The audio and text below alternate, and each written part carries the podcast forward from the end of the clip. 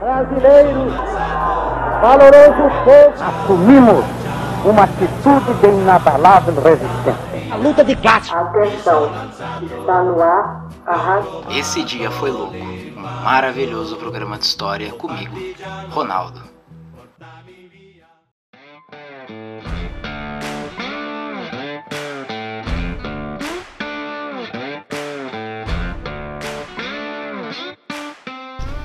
E aí, salve, salve! Como você tem passado? Tranquilo, tranquila? Maravilhoso? Sentiu saudade desse programa único, incrível e fantástico, cheio de amor e erudição? Foi muito motivador, que mais nesse mais ou menos um ano e meio que eu fiquei sem publicar episódios novos. Alguns de vocês vieram conversar comigo via Instagram, via Telegram, sobre o, o conteúdo antigo, sobre os assuntos que eu já tinha tratado e sobre quando viriam novas publicações. E divulgar ciência é uma paixão enorme que eu tenho. E eu espero que até agora tenham sido bons momentos comigo. E nesse mais de um ano e meio que eu fiquei parado, pelo menos parado com o podcast, eu trabalhei muitíssimas outras coisas. Eu o principal trabalho que eu tive foi a pesquisa de mestrado. Foram milhares de páginas lidas, outras que eu tive que escrever de fichamentos, anotações, insights, e sem contar centenas de páginas que compõem a própria pesquisa, o próprio trabalho de dissertação. E esse é um trabalho que, por mais que me exigiu essa dedicação exclusiva, esse, essa dedicação e por ano desafio, esse trabalho me enche muito de orgulho. É um trabalho que se materializou aí numa pesquisa que eu gostei muito é, do resultado. Ficou um resultado muito gostoso de saber que foi eu mesmo que fiz isso tudo. E é bom saber que isso também acabou. Finalmente, eu não aguentava mais, como qualquer outra pessoa que faz mestrado. Ninguém aguenta mais a pesquisa do mestrado, chega no meio pro final. E uma coisa que me deixa bastante feliz é que acabou e agora eu vou ter tempo para criar conteúdo aqui pro podcast. Eu vou ter um, um novo respiro aí uh, para criar novos conteúdos, para fazer novas coisas. E já que o assunto é falar sobre novos conteúdos, apareceu aí nesses últimos dias, dia 19 de, de agosto. Dia 19 de agosto se comemora o Dia do Historiador, Dia da Historiadora. E por essa razão, pensando no Dia do Historiador da Historiadora, eu decidi criar uma nova série, uma nova temporada é, de episódios. Esses episódios vão é, englobar um tema único. E qual é esse tema? O tema é História como uma ciência humana. Portanto, entender a história como um campo do conhecimento humano, como um campo do conhecimento científico também. E o meu objetivo é investigar e trazer respostas a alguns aspectos que eu considero muito importantes nesse campo do conhecimento é, os episódios, eles vão tratar sobre o que é história. Qual é o seu campo de investigação? Como a história é construída? A partir de quais sabe como nós podemos construir e criar novas narrativas históricas? Qual é a relação do, da história, né, do saber histórico, com a sociedade e também a relação do conhecimento histórico com os poderes constituídos? Porque aí a gente tem que se perguntar também a respeito de a relação da história e da memória histórica que nós temos. É, também reflito sobre se a história é um conhecimento crítico e se sim, se ela é um conhecimento crítico, sobre quais aspectos. E também compreender os, os, debates contemporâneos que têm movimentado a história, pelo menos nessas últimas décadas. A história como um conhecimento tão válido quanto a literatura, portanto, conhecimento que não tem nenhuma possibilidade de compreender o passado de modo algum. Enfim, compreender esses ataques e também trazer uma resposta a partir do próprio conhecimento que nós temos hoje, nosso conhecimento sobre teoria, sobre metodologia, também enfrentar esses problemas contemporâneos que atingem cheio o problema do historiador. E também pensar um pouco sobre a relação de teoria e prática entre as ideias da teoria da história e como elas se materializam na prática de um do, da, do fazer do historiador e da historiadora. Portanto, é, eu quero fazer aí muitas reflexões sobre principalmente pautado por especialistas, as pessoas que conhecem muito mais do que eu. Óbvio, eu tenho 10 anos aí como, como estudante de história, 10, 11 anos. E eu sei muito pouco perto dessas pessoas que pesquisam há muito mais tempo do que eu tenho de vida. Portanto, ler, esses autores, ler essas autoras, é, compreender como eles compreendem a história, aprender com eles, criticá-los também, é, trazer esses especialistas à tona, isso vai ser muito importante. Mas também eu quero algumas, em alguns momentos, expor algumas ideias e convicções que me guiam como historiador profissional que eu sou. Portanto, essa essa série tem muito dos meus autores com quem eu aprendi e um pouco é, da minha própria prática historiográfica. Eu espero que você goste muito dessa viagem, essa viagem que eu quero conduzir nesse e nesses próximos episódios. E assim, como ponto de partida, já que nós vamos começar nossa série agora, o ponto de partida nesse episódio eu quero levar você a refletir comigo sobre como a história se constituiu como um campo do saber. Desde a antiguidade clássica, eu quero pegar principalmente Grécia e Roma, até o século XX, quando novas ideias renovaram essa, o campo de estudos da história. Então, Vamos embora para esse primeiro episódio dessa segunda temporada do Esse Dia Foi Louco, um maravilhoso programa de história comigo, Ronaldo. A primeira pergunta que eu quero fazer para começar esse episódio é sobre o que é história, o que ela estuda, o que ela pro se propõe a estudar como ciência. Afinal de contas, ela é uma ciência? Todas essas perguntas foram alvo de muito debate ao longo do tempo e eu quero trazer um pouco sobre algumas reflexões que os autores fizeram, que historiadores e historiadoras fizeram a respeito desse ofício, desse trabalho com história. Então, para começar respondendo sobre o que é a história, o que ela estuda, eu vou começar um pouco sobre alguns equívocos que são ditos a respeito da história. Como, por exemplo, é, a ciência que estuda o passado a matéria da escola, matéria da escola, que estuda a vida dos governantes e da política. É, cronologia a respeito dos grandes feitos de um país, num mundo, de sempre ligado a alguns indivíduos, né, alguns heróis. Só que assim, a proposta da história é muito diferente do que essas do que se comumente costuma acreditar a respeito dela. Então vamos começar a ver, investigar sobre o que, que é história.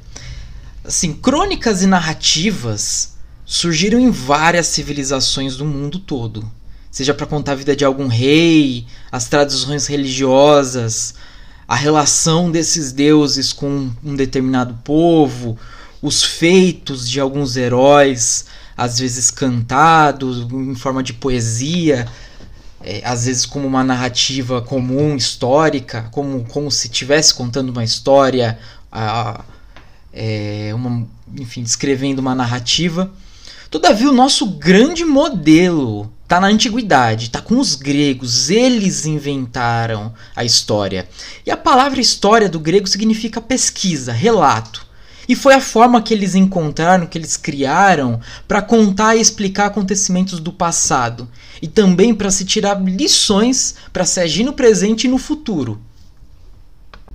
Então, essa história criada pelos gregos e também que foi incorporada pelos romanos é a história mestra da vida, ou como eles diziam em latim, magistra vitae. Essa professora da vida que ensina aos homens o que aconteceu no passado para eles não é, vacilarem no presente e no futuro. Isso tudo porque a ideia que eles tinham de tempo, de como o tempo funciona, é como se fosse um ciclo, como se fosse um anel. É sempre um eterno retorno. Nada, nada se tem de novo diante aí do sol.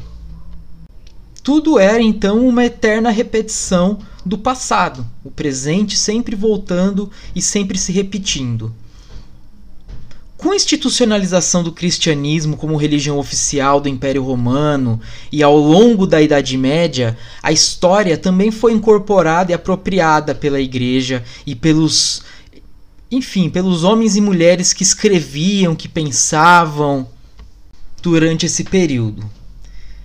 E essa história foi reapropriada por esses homens para escrever as crônicas de reinos, a história da igreja, a crônica da igreja, a crônica das vidas de mulheres e de homens santos para a igreja, para o cristianismo. Tudo isso, é, ao longo da Idade Média, foi apropriado como uma forma ali de moralizar, de trazer uma reflexão baseado na moral cristã para essas pessoas. Essa noção de que a história era sempre cíclica e voltava de tempos em tempos às experiências do passado, foi rompida já no final do século XVII e ao longo do século XVIII com os filósofos do Iluminismo, do século das luzes. E a ideia importante que foi responsável por romper essa, com essa história que sempre ia e voltava é a ideia de progresso. Porque esses homens esses filósofos acreditavam que a história cada vez mais avançava rumo à perfeição e à perfeição do conhecimento, da razão, das instituições humanas e até mesmo do próprio ser humano. O ser humano estava em progresso moral e físico. O ser humano tinha a capacidade de se aperfeiçoar também. Então a marcha da história deixou de ser pensada como uma espiral, de modo que o exemplo que os antigos é, davam né, para esses homens antigamente que eles estudavam história e tiravam lições morais, deixou de ser um exemplo a ser seguido. Cada vez mais as pessoas vão pensar que cada vez o futuro e o presente, as decisões que se tomam agora, são os que determinam rumos da história. Porque para os iluministas a história só caminha para frente. E sempre para melhor. E nunca para ruína.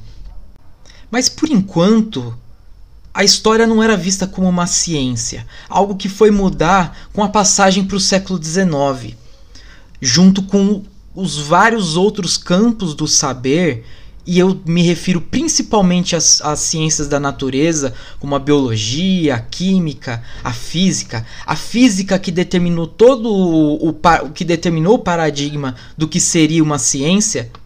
E nesse momento a história também procurou defender a sua, sua cientificidade.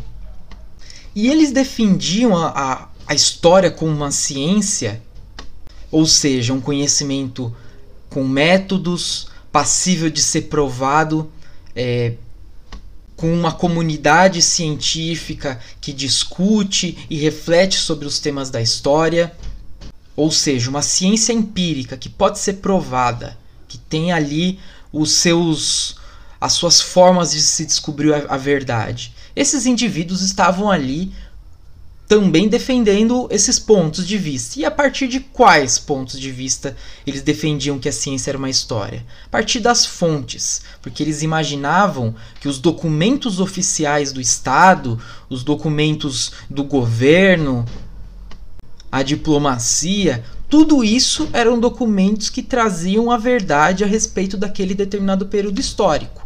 Então, a partir da análise desses documentos, eles imaginavam, como por exemplo um historiador alemão da época vai dizer, que ele vai escrever a história assim como ela realmente foi. Então, olha só, eles tinham a ideia, a pretensão de que eles iriam descobrir de fato o que realmente aconteceu no passado.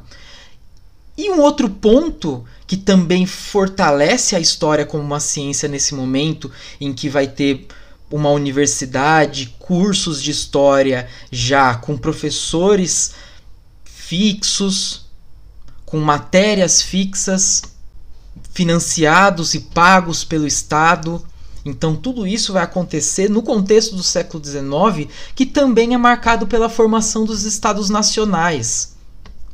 Os países europeus, alguns deles vão viver é, unificações, como por exemplo a Itália e a Alemanha, que eram vários reinos divididos, outros vão centralizar mais o poder, vão criar ideologias nacionalistas e a história vai ser responsável por esse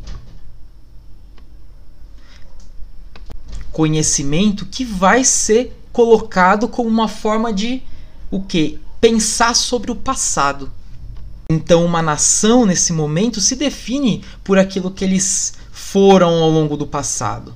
Então eles vão estudar a história da Idade Média, vão estudar a história das monarquias europeias ao longo da Idade Moderna, para mostrar, olha só o nosso espírito, os nossos heróis, as nossas grandezas, o nosso povo. Olha só o nosso passado de glória. Então esse passado nacionalista vai ser endossado.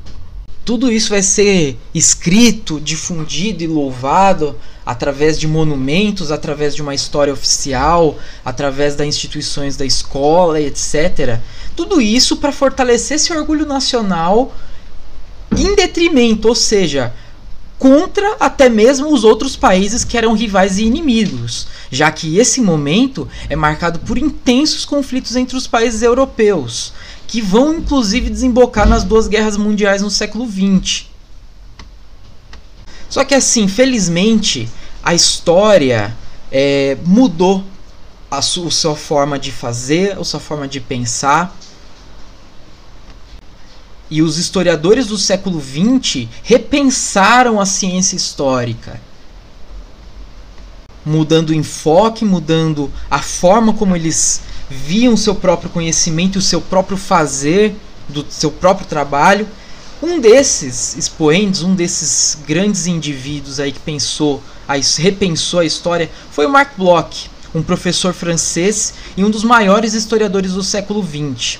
Ele nasceu na França e era judeu e se juntou à resistência francesa contra o nazismo, uma resistência armada, mas que infelizmente ele acabou sendo preso e fuzilado. No seu último livro, escrito quando ele já estava preso, é, que o nome do livro se chama Apologia da História, ele tem uma famosa frase lá nesse livro, que ele diz o seguinte, agora eu vou abrir aspas. O bom historiador se parece com um ogro da lenda onde fareja a carne humana, sabe que ali está a sua casa.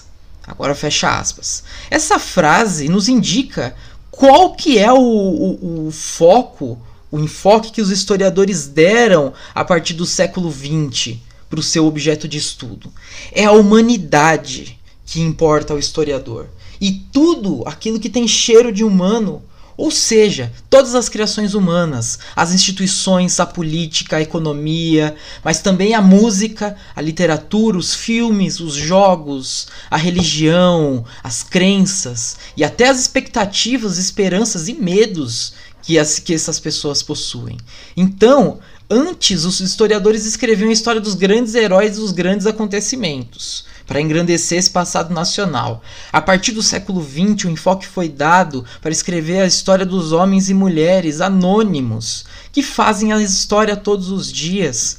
Então, esses historiadores propuseram novos desafios, não uma história somente institucional e desses grandes indivíduos, mas de todas as pessoas que compõem o mundo. Então, é isso que o estuda a história. Tudo o que é humano, e como nós, do presente, conseguimos acessar esse, esses seres humanos que viveram no passado? Através do que nós chamamos de fonte. Antes, como eu mencionei agora há pouco, as fontes eram os documentos do Estado, documentos de, do governo, diplomacia e assim por diante. A partir do século XX, as fontes passaram a ser tudo o que o ser humano produziu é, ao longo do tempo. Então, ferramentas, livros, diários pessoais, armas, sementes, roupas, objetos religiosos, pinturas, músicas, filmes, fotos, enfim, tudo, até mesmo cocô, bosta, exatamente isso. É, fossiliza, merda fossilizada, que nós chamamos de coprólitos, é uma forma de se estudar a alimentação de povos, por exemplo, que viveram no período paleolítico. Então, assim, investigar pré-história, investigar aquilo que aquelas pessoas comiam, é possível através até mesmo da merda que eles faziam. Portanto, tudo que os seres humanos produziram ao longo de sua vida e da história pode ser um objeto de questionamento sobre como aquelas pessoas viviam, o que, que elas pensavam, no que elas acreditavam, o que elas comiam, como se organizavam, como é a forma de viver entre família, qual é a sua religião, a, as formas de crença religiosa, enfim. Mas agora, tendo falado sobre o que são fontes, vamos voltar ao Mark Bloch. Ele, numa das, num outro, numa parte diferente desse livro, é, ele vai descrever uma viagem que ele fez com Henri Pirenne, que é um outro historiador badalado da época. Ele vai dizer o seguinte: Eu estava acompanhando em Estocolmo Henri Pirenne. Mal chegamos, ele me disse: O que vamos ver primeiro? Parece que há uma prefeitura nova em folha. Vamos começar por ela. Depois, como se quisesse prevenir um espanto, ele acrescentou: Se eu fosse um antiquário, só teria olhos para coisas velhas. Mas eu não sou um antiquário, eu sou um historiador e é por isso que eu amo a vida.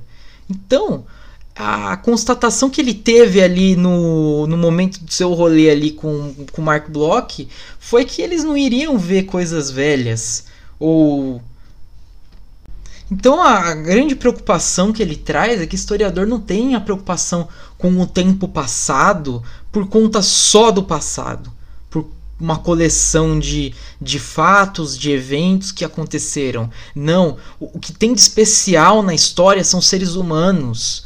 A história faz, faz vários movimentos simultâneos. Primeiro, ela nos coloca em contato com sociedades e pessoas completamente distintas das nossas mostrando hábitos que eles tinham de estranhos, crenças, e às vezes crenças até mesmo mágicas, uma alimentação que nem sempre tem cara de apetitosa, por exemplo. Mas em contrapartida também nos coloca próximos de seres humanos que viveram a mesma coisa que nós, que é o drama da experiência de ser humano e a luta que é fazer-se a si próprio todos os dias. O Mark Bloch vai definir a história como não a ciência que estuda o passado, mas a ciência que estuda o homem no tempo.